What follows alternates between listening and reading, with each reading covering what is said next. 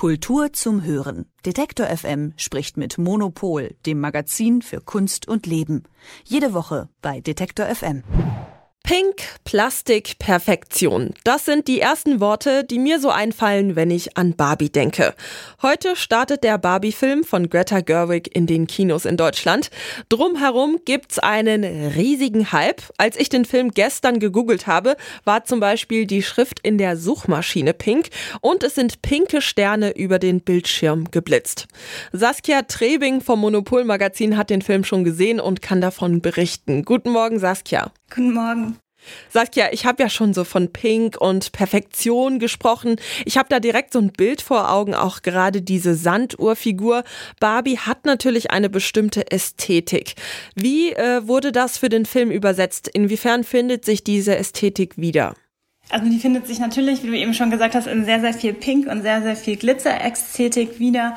Aber was ich sehr interessant finde, ist, dass es jetzt nicht so ist wie in manchen Filmen, wenn jetzt zum Beispiel Comics verfilmt werden, dass so eine Illusion entstehen soll, sondern eigentlich wird dieses Barbie-Universum mit seinen Requisiten, sowas wie Barbie-Häuser zum Beispiel und diesen kleinen Plastikaccessoires, die aber funktionslos sind, ähm, das wird aufgegriffen. Also die Kulissen sehen eigentlich immer noch aus wie Puppenhäuser, sehr aufwendig ähm, gestaltete Puppenhäuser. Es gibt sogar die Geschichte, dass es in den USA während der Dreharbeiten schwierig war, pinke Farbe zu bekommen, weil die so viel verstrichen haben davon.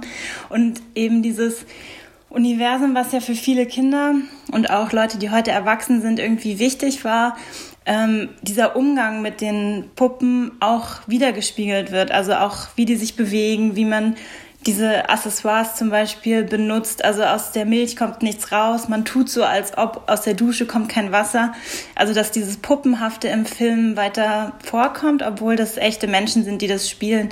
Das fand ich als ästhetische Entscheidung wirklich interessant und ähm, auch ja einfach ungewöhnlich und man nimmt sozusagen ernst, dass es ein Spielzeug ist und man appelliert eigentlich auch an die Erinnerungen von Menschen, die mit Barbies gespielt haben, wie es einfach war, mit diesem ganzen Universum umzugehen. Es haben ja auch viele InfluencerInnen zum Beispiel für den Film geworben, die sich jetzt eher aus meiner Perspektive für feministische Themen einsetzen. Das hätte ich jetzt erstmal sehr weit entfernt von Barbie eingeordnet und habe mich deswegen gefragt, worum geht's eigentlich in dem Film? Also geht das zusammen? Mm, also die Handlung ist relativ komplex und ich will jetzt auch nicht zu viel spoilern für die Leute, die es noch sehen wollen, aber es geht eigentlich darum, dass Barbie merkt, dass die Welt vielleicht doch nicht perfekt ist. Also sie muss aus Gründen in die reale Welt aus ihrem Barbieland reisen und dann geht es auch noch darum, dass Ken einen äh, Handlungsstrang bekommt, der ja eigentlich sonst immer so ein bisschen am Rand steht und ein bisschen uninteressant ist. Damit wird auch gespielt, dass ähm, Barbie eben alles sein kann und Ken ist immer nur Ken. Also es geht auch so ein bisschen um verletzte Männlichkeit. Und zum Schluss geht es eigentlich darum, äh, will man die Perfektion oder will man das Menschliche, was dann eben nicht perfekt ist.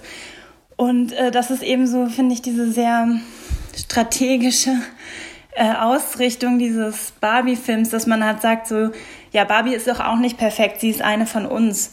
Und das ist eben eigentlich so diese Unterwanderung von der Kritik, die es immer gab an Barbie, die auch im Film immer mal wieder vorkommt.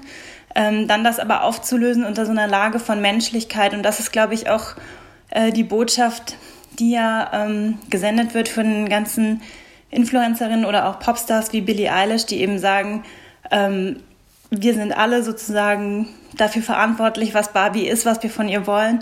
Und eigentlich kann man sagen, es ist wie so ein Rebranding ähm, was natürlich auch sehr im Sinne des Herstellerkonzerns ist, der den Film ja mit gesponsert hat, dass man sagt, Barbie ist nicht diese perfekte Welt, sondern sie repräsentiert eigentlich das, was wir aus ihr machen und das, was wir uns vorstellen wollen für sie. Und insofern wird diese Kritik so ein bisschen eingemeindet in diesen ganzen Film und das ganze Universum. Also, wenn wir nochmal, bevor wir zu dieser PR-Kampagne kommen, nochmal bei dem Punkt bleiben, die Barbie steht ja wirklich für ein veraltetes Körper, Geschlechter und auch Rollenbild. Das heißt, es gibt schon Punkte, in denen der Film damit kritisch umgeht.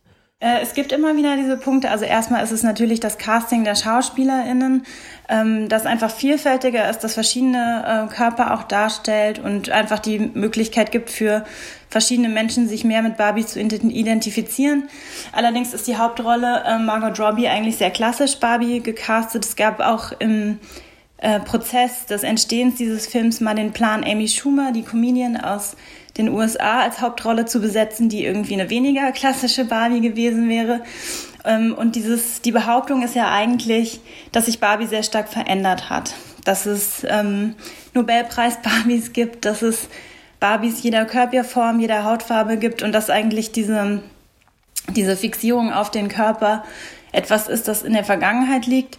Allerdings ist es natürlich in diesem äh, Mattel-Universum immer so, dass diese äh, Puppen sich über, ja, über Außerlichkeiten definieren und ähm, auch weiterhin eigentlich Werbeflächen sind, dass es um äh, Mode geht, dass sie eigentlich nichts können als das, wie sie aussehen. Also das ist halt so ein bisschen die Frage, nimmt man das ab, dass sich das erweitert hat und kann man dieses Problem, was Barbie innewohnt, innerhalb des Barbie-Versums eigentlich lösen? Und das ist so ein bisschen das, was der Film macht, dass der sagt, ja, wir haben uns doch schon verändert, äh, ist doch alles schon da, wir müssen nur anders hingucken.